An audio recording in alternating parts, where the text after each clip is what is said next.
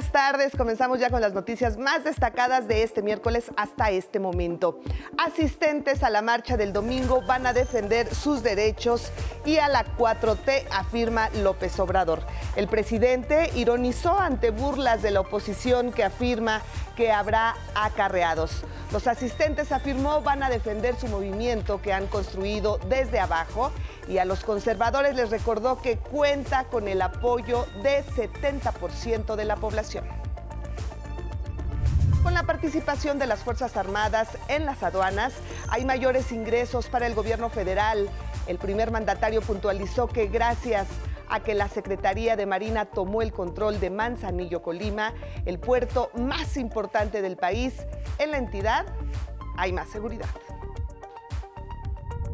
Cofepris y Marina ponen en marcha aplicación para vigilar sustancias químicas mediante una plataforma electrónica. Se puede localizar en tiempo real todas las sustancias químicas que ingresan al país hasta convertirse en productos finales como medicamentos o productos de aseo personal o su desvío para fines ilegales. En el mundo, Estados Unidos vive una pandemia de violencia armada. Así lo advierte el presidente Biden.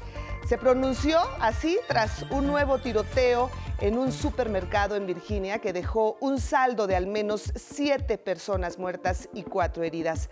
Aún se desconocen las causas del ataque.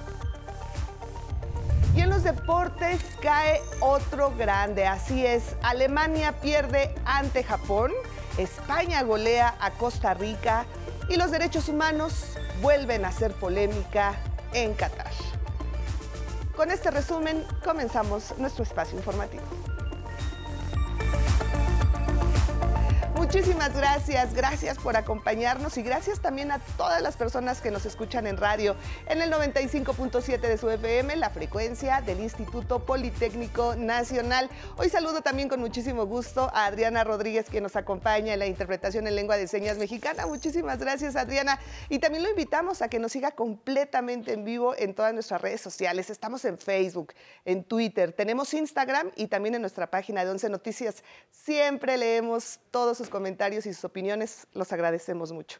Bueno, pues iniciamos porque desde Manzanillo, Colima, el presidente Andrés Manuel López Obrador invitó una vez más a todo el pueblo de México a sumarse a la marcha del próximo domingo. Vamos a escuchar. El presidente Andrés Manuel López Obrador ironizó este miércoles ante las burlas de la oposición sobre la marcha que encabezará el domingo por los cuatro años del inicio de la cuarta transformación. Aseguró que en su marcha sí habrá acarreados e incluso los asistentes, dijo, no sabrán por qué se dará cita en el Ángel de la Independencia. Va a ser eh, marcha, desfile, van a haber acarreados, pura gente que no va a saber a qué va. ¿Ustedes creen que no va a saber la gente a qué va? Va a defender sus derechos, va a defender a la cuarta transformación, va a defender su movimiento, el que han construido desde abajo. Consideró que la población está feliz porque avanza la cuarta transformación y ofreció disculpas por el enojo que genera a algunos. Tenemos el respaldo, ofrezco disculpa por decirlo, porque el poder es humildad, pero como están, dale y dale y dale, y amuele y amuele y amuele les tengo que estar recordando de que tenemos el 70% de apoyo en la población. Además mencionó que la marcha de este domingo podría ser la última. Puede ser la última, aunque no puedo decir así de manera categórica que es la última, porque no sabemos qué nos depara el destino y una vez más invitó a todo el pueblo de México a sumarse a la celebración del avance de la Cuarta Transformación, donde dijo estarán personas de todas las clases sociales y entidades del país, por lo que anticipó que los contingentes se acomodarán por estados. La gente está muy contenta por la transformación y mientras se cuente con el pueblo, pues hay posibilidad de darle continuidad al proceso de transformación. Respecto a la reforma político-electoral, aseguró que era la mejor opción, pero ya trabaja en una iniciativa de ley para los cambios necesarios del sistema electoral del país. La gobernadora de Colima, Indira Vizcaíno, aprovechó la visita del Ejecutivo Federal a su entidad para hacer público su respaldo a la reforma. 11 Noticias, Denis Mendoza. Y justamente de la marcha del próximo domingo es la crónica de mi compañero Miguel Reyes Razo. Racismo, clasismo, discriminación, signos vitales de los corruptos saqueadores, mis adversarios, los conservadores. Neoliberalismo igual a neoporfirismo. Nuestra marcha del domingo siguiente saluda a los miles de jóvenes que hoy sí van a la escuela Muchachos que hoy sí aprenden oficios y pulen habilidades. Adolescentes que hoy sí tienen beca para ir a la escuela. Marcha alegre, pues nuestra juventud no es ejército de reserva de la delincuencia organizada. Ya no más ninis ni seducidos por el lujo barato del delito. ¡Ah, marchar! exclamó el presidente Andrés Manuel López Obrador y refirió. ¿Cuántas veces marché yo? ¿200? ¿300? Fueron muchos años de batallar y de llegar al zócalo para protestar. Conté sí siempre con la base esencial, el pueblo. Hoy más pueblo vive progreso de nuestra transformación. Llega a sus manos apoyo que antes le virlaron. El pueblo es aliento e impulso de esta transformación. Nuestros adversarios que siempre se oponen y critican lo que se haga en favor del pueblo y en especial por los humildes y olvidados, dicen que llenaremos el zócalo puros acarreados y que vine a Colima a jalarme a muchos. Fallan. Este es mi trabajo, estar al lado del pueblo. Por el bien de todos, a marchar. En 11 Noticias, eh, Miguel Reyes Razo informó. Y en el Zócalo de la Ciudad de México se mantiene el plantón de integrantes de la Coordinadora Estatal de Trabajadores de la Educación del Estado de Guerrero. Instalados en casas de campaña, decenas de maestros pasaron la noche en la Plaza de la Constitución y sus dirigentes afirman que no levantarán este plantón aún con la marcha anunciada para el domingo. Buscan que el gobierno federal reinstale una mesa de trabajo para atender sus demandas, entre ellas está la libertad a presos políticos, cancelación de todas las carpetas de investigación, abrogación total de la ley del ISTE de 2007 y aumento salarial emergente. Los manifestantes afirman que los dirigentes de la Coordinadora Nacional de Trabajadores de la Educación sostienen reuniones a puerta cerrada para definir las acciones a seguir. Se espera que alrededor de las 3 de la tarde los manifestantes hagan un pronunciamiento. Y en más información nacional, fallas en el sistema de migración del aeropuerto de la Ciudad de México por intento de robo de cable. En la Ciudad de México, un intento de robo de cables provocó el colapso de los sistemas del área de migración de la Terminal 2 del Aeropuerto Internacional Benito Juárez. Los presuntos ladrones cortaron parte del cableado de fibra óptica pensando que era de cobre. Las autoridades aeroportuarias informaron que los sistemas trabajan de forma intermitente y que se espera que lo más pronto posible sean restablecidas las operaciones con normalidad. En Veracruz, esta madrugada fue localizado con vida el periodista Francisco Hernández, quien había sido reportado como desaparecido desde el domingo pasado. La Comisión Estatal para Protección de los Periodistas informó que ya se encuentra con su familia y continúa la investigación ministerial. En Chihuahua, compareció Francisco G., exfiscal para investigación de violación a derechos humanos durante el gobierno de Javier Corral. A Francisco G. se le acusa del delito de tortura contra exfuncionarios de la administración de César Duarte, acusados de corrupción. Corral asegura que se trata de una artimaña judicial para exonerar a exfuncionarios duartistas. En el Estado de México fueron vinculadas a proceso cinco personas acusadas de delitos contra la salud por falsificación de medicamentos. La semana pasada fueron detenidas al desmantelar una bodega de medicamentos apócrifos. En Durango aumentaron a 61 los casos de meningitis aséptica. Esta enfermedad provoca la inflamación del tejido cerebral. Supuestamente, algunos pacientes la contrajeron luego de intervenciones quirúrgicas. El número de defunciones se mantiene en 9. 11 Noticias.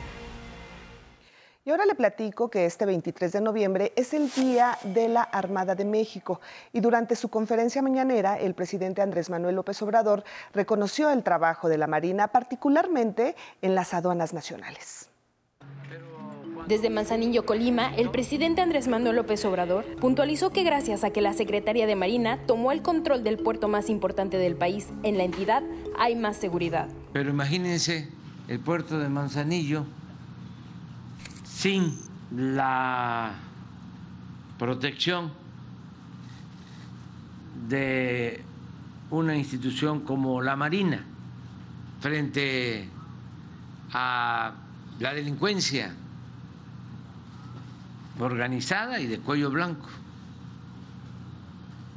porque se dedicaban a, a robar. Quiero subrayar que ha sido de gran apoyo el que la Secretaría de Marina eh, se esté haciendo cargo de la administración del puerto de Manzanillo, porque esto se está eh, traduciendo en eh, más seguridad, menos contrabando, más decomisos de drogas, sobre todo de fentanilo y drogas químicas. Apuntó también que gracias a la Secretaría de la Defensa Nacional, en otras aduanas del país se registran mayores ingresos para el gobierno federal. Ha sido muy eh, benéfico para el país que este puerto tan importante, pues el que tiene más movimiento de contenedores en todo México, esté eh, bajo la administración, el cuidado de la Secretaría de Marina. Eso quiero destacarlo porque hasta en los ingresos de la aduana. Al presentar el informe de seguridad de Colima, el secretario de Marina, Rafael Ojeda Durán, explicó que la percepción de que la entidad sea insegura se debe al puerto de Manzanillo y la gran afluencia de carga que entra y sale por él y por la población con la que cuenta. Lo quiero recalcar porque realmente se están haciendo muchos logros en lo que se refiere a la seguridad pública, pero por el número de habitantes muchas veces está siempre en primer lugar. En tanto, el presidente Andrés Manuel López Obrador dio a conocer que la gobernadora de la entidad, Indira Vizcaíno, fue víctima de amenazas, por lo que le aseguró que cuenta con la protección del gobierno federal. Y resistió. Y aquí está, protegida por nosotros y por el pueblo. Y no se escondió es una mujer con cabeza, corazón y carácter. 11 Noticias, Denis Mendoza. Y en temas de salud, como parte de la estrategia para el control de precursores químicos y con el propósito de terminar con la corrupción en las aduanas y proteger la salud de las personas, COFEPRIS y la Secretaría de Marina lanzaron el Sistema Integral de Sustancias. Opera con una plataforma electrónica única en el mundo que permite geolocalizar en tiempo real todas las sustancias químicas que ingresan al país hasta convertirse en productos finales como medicamentos o productos de aseo personal o bien pues su desvío para elaborar drogas sintéticas. Gracias a la misma podremos dar seguimiento en tiempo real al uso de estos químicos sujetos a la regulación desde su salida en el puerto de origen hasta su traslado incluido el seguimiento nacional, la multiubicación, el traslado entre almacenes y el inventario, y por supuesto su uso final como producto farmacéutico o de limpieza. Ahora, ¿por qué es tan importante este mecanismo de control? Bueno, pues porque los precursores químicos son muy demandados por el crimen organizado transnacional y al caer en sus manos los utilizan para la elaboración de drogas sintéticas como el fentanilo, considerado 100 veces más letal que la morfina. La efedrina es otra sustancia vital para atender a pacientes asmáticos, pero pues puede terminar vendiéndose en el mercado ilegal como una droga sintética. Este mismo precursor puede tener un uso ilícito, no legal, y por ejemplo es un componente principal de la fabricación de metanfetaminas. Lo mismo ocurre con el alcohol etílico, que sirve para hacer ácido acético, vinagre, pero también funciona para poder hacer drogas sintéticas. El titular de COFEPRIS, Alejandro Sbarch, informó que hay plena coordinación con autoridades de otras naciones para validar los permisos de importación de sustancias químicas, así como las cantidades que ingresan a nuestro país. Y ahora vamos a temas metropolitanos. La red de mujeres trabaja informando casa por casa sobre los derechos femeninos. Y en estos momentos la jefa de gobierno, Claudia Sheinbaum, recorre junto con una brigada la demarcación Xochimilco. Reunida con más de 100 mujeres, Sheinbaum dijo que su gobierno lucha por la igualdad entre hombres y mujeres. De decirle en cada hogar, en cada lugar, particularmente en los lugares de mayor violencia, que las mujeres tenemos derechos y que la Ciudad de México, que el gobierno de la ciudad y que el gobierno de México está para protegerlas. De eso se trata. La Secretaría de las Mujeres de la Ciudad de México dio a conocer que integrantes de la red ya han recorrido 523 colonias informando de derechos reproductivos y laborales, entre otros. Y ahora vamos a conocer el estado del tiempo para las próximas horas.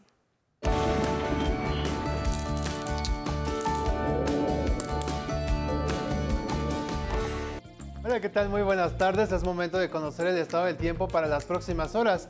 Hoy disminuyen notablemente las condiciones de precipitación en la mayor parte del país, con excepción del sureste mexicano, donde se pronostican lluvias muy fuertes que podrían generar inundaciones en algunas regiones de Veracruz, Tabasco y Chiapas. Acompáñenme al pronóstico de regiones. Como ya le decía, esta tarde un canal de baja presión ocasionará lluvias puntuales intensas en Tabasco, Chiapas y sur de Veracruz. Tome sus precauciones si vive cerca de ríos, ya que en los próximos días podrían incrementar los niveles en las, en las próximas horas. Esta tarde habrá más sol también en el norte de México y por ende disminuirá la probabilidad de lluvias, pero preste atención, ya que se anticipan nieblas en Coahuila, Nuevo León y Tamaulipas y en las primeras horas del jueves se espera la llegada de un nuevo frente frío al norte de Chihuahua. Es baja la probabilidad de lluvias en el centro del país, no obstante el ambiente seguirá siendo frío durante la noche. Si piensa salir, no olvide el suéter. De igual forma disminuyen las condiciones para lluvias en el occidente mexicano y por lo tanto se espera una tarde muy calurosa con los termómetros rondando los 35 grados en Nayarit, Jalisco, Colima y Michoacán. Para nuestros amigos del noroeste del país, Habrá condiciones óptimas para realizar actividades al aire libre, ya que se pronostican cielos despejados, sin lluvia y temperaturas agradables durante esta tarde. Vamos al pronóstico para algunas ciudades. Día nublado con lluvias muy fuertes se mantendrán en las Chuapas, Veracruz. Los vientos también serán fuertes y la temperatura máxima será de 25 grados. En Anáhuac, Nuevo León, se pronostica una tarde nublada y fresca con una máxima de 14. Tarde soleada y sin lluvia experimentarán nuestros amigos de Hermosillo, Sonora, con una máxima de 25 grados. Cielo medio nublado, ambiente caluroso y sin probabilidad de lluvia se pronostica en Acaponeta, Nayarit, con una máxima de 31 grados. Y en Chetumal, Quintana Roo, tendrán cielo nublado con probabilidad de lluvias ligeras y una temperatura máxima de 29 grados Celsius. Ya, usted, ya está usted enterado del estado del tiempo, gracias por su atención y le deseo que tenga una excelente tarde de miércoles.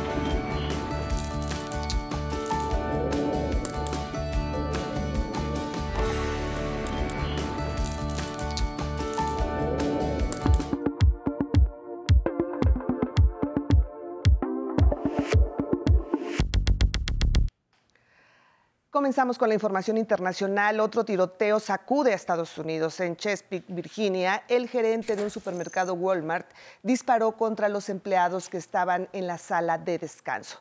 El presidente Joe Biden condenó el ataque y refirió que su país vive una epidemia de violencia armada, por lo que reiteró el llamado al Congreso para adoptar más acciones para el control de las armas de fuego. Señaló que la reforma de armas que firmó este año no es suficiente, por lo que se deben tomar nuevas medidas. En el tiroteo murieron siete personas, incluido el atacante. La policía realiza ya una investigación para determinar el móvil de este ataque. El sospechoso está muerto, por lo que creemos que fue una herida de bala autoinfligida. El equipo SWAT de la policía de Chesapeake ejecutó una orden de allanamiento en la casa del sospechoso y con la ayuda de la Policía Estatal de Virginia la revisamos. Las autoridades consulares de México reportaron que no hay paisanos entre las víctimas, afortunadamente. Vamos ahora a Europa del Este. En Ucrania, nuevo ataque masivo de Rusia que lanzó 67 misiles contra Kiev y otras ciudades. En la capital, uno de estos proyectiles impactó una zona residencial en la que murieron tres personas y seis resultaron heridas. Los ataques dañaron la infraestructura eléctrica y de suministro de agua potable en varias ciudades. Los electricistas están trabajando, los servicios de rescate están trabajando, todos están trabajando con las autoridades locales. Debido a los daños, las autoridades desconectaron tres centrales nucleares y activaron el sistema de protección de emergencia para evitar variaciones en el voltaje. Mientras tanto, en Estrasburgo, Francia, el Parlamento perdóneme, Europeo aprobó una resolución que califica a Rusia como Estado promotor del terrorismo a raíz de la invasión a Ucrania.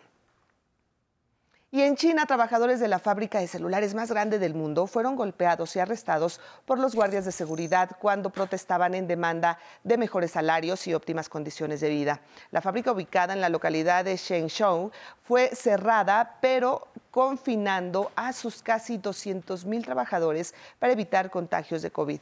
Los empleados habían firmado un acuerdo con la empresa para trabajar 30 días a cambio de una gratificación de 3 mil yuanes. Sin embargo, la empresa recortó la cifra a solo 30 yuanes. También se quejaron de las malas condiciones de trabajo en la fábrica y sin recibir alimentos. Los guardias que sometieron a los trabajadores vestían trajes blancos de protección y unas 20 personas resultaron heridas.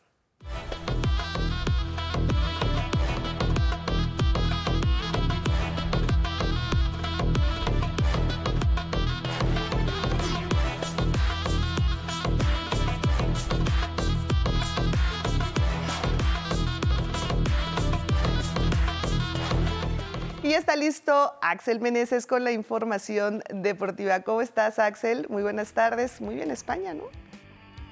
Leti, ¿qué tal? Muy buenas tardes. Vamos a hablar de eso claramente.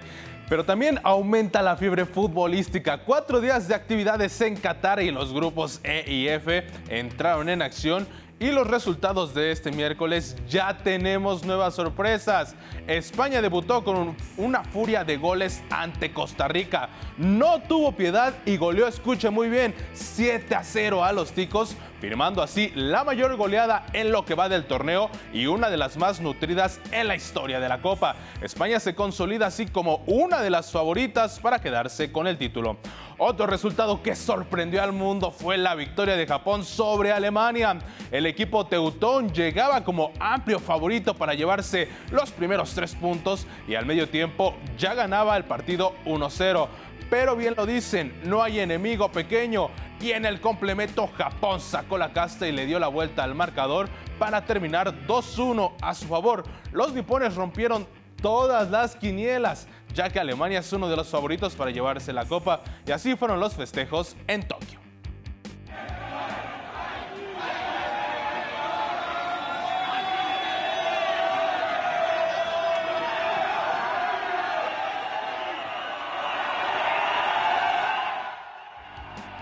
En otro encuentro de esta mañana, Marruecos y Croacia no se hicieron daño y empataron a cero. Y en estos momentos, Canadá enfrenta a Bélgica y el marcador es 1-0 en favor de los europeos. Escuche bien, la doble moral en la justicia mundialista está siendo cada vez más evidente por parte de la Federación Internacional de Fútbol Asociación, la FIFA. Apenas tres días después de iniciado el torneo, la comisión disciplinaria comenzará a aplicar sanciones a equipos como México y Ecuador por los cánticos de sus aficionados considerados, escuche, discriminatorios que aparecieron en sus encuentros iniciales. La comisión disciplinaria sabemos que es estricta con este tipo de comportamientos y ya abrió un expediente a ambas federaciones, recordando que México, digamos, ya es cliente VIP por estos cánticos. La sanción podrá ir desde una multa económica hasta, escuche muy bien, la exclusión del torneo.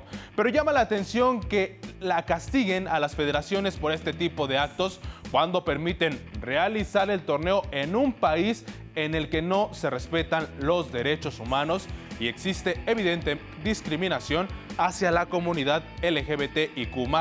Por todo esto, en ningún momento Qatar ha recibido sanción y hasta se le premió con el torneo mismo. Sin duda alguna, esta es la justa mundialista de la doble moral.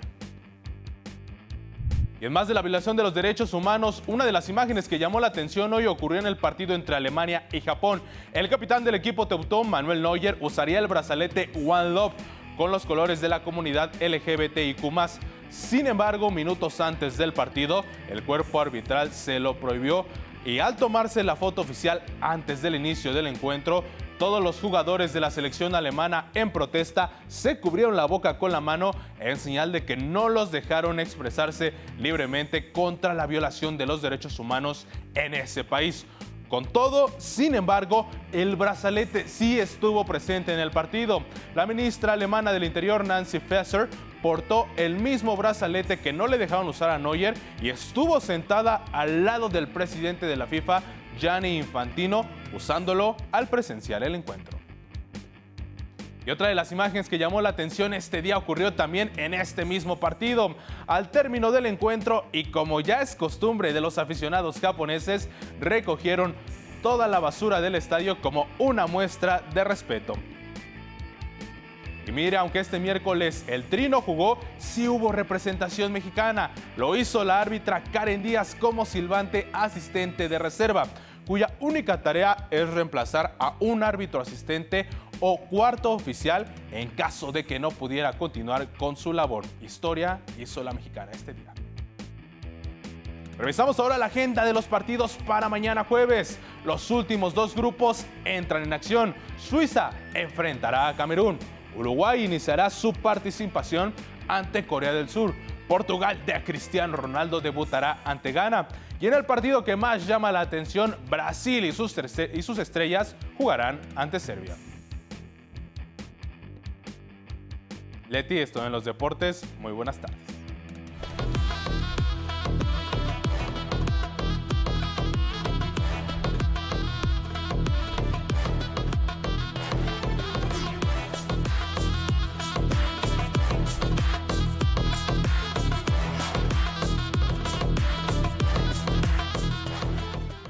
Muchísimas gracias, Axel. Vamos ahora a temas de espectáculos. Steven Spielberg recibirá el Oso de Oro honorífico en el próximo Festival de Cine de Berlín. Esto en reconocimiento a su fructífera carrera cinematográfica. La Berlinal, que se llevará a cabo en febrero, también ofrecerá una retrospectiva en la que presentará sus cintas más destacadas. Y hoy se estrenó Merlina y bueno, pues Netflix trae una historia de misterio sobrenatural con la hija de Homero y Morticia Adams como protagonista. Veremos a Jenna Ortega, Gwendolyn Christie, Cristina Risi, entre otros actores bajo la dirección de Tim Burton y con la música de Danny Elfman.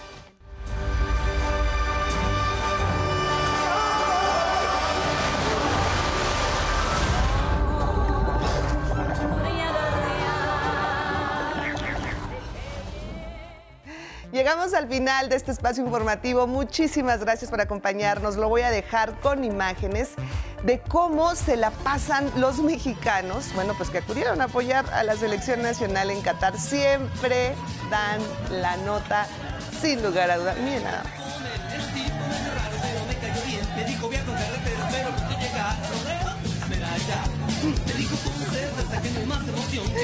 Pues sí, claro, no puede faltar caballo dorado.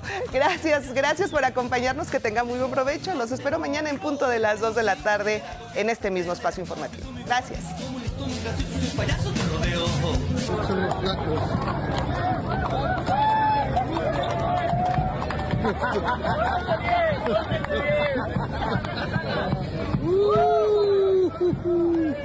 ¡Ese percherón!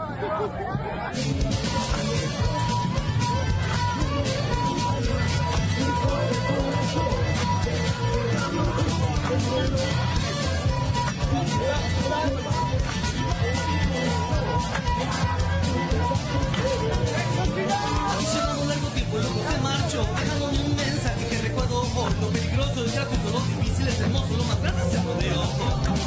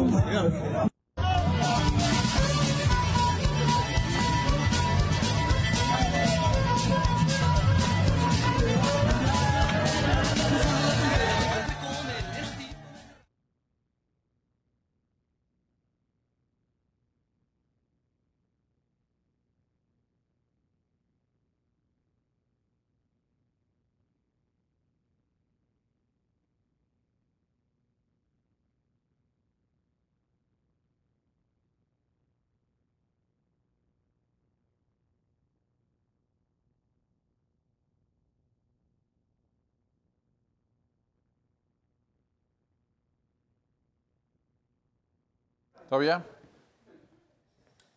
Sí, señor. Es la de Science, maestro.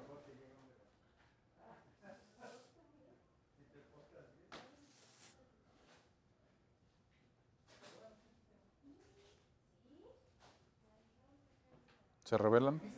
Se revelan.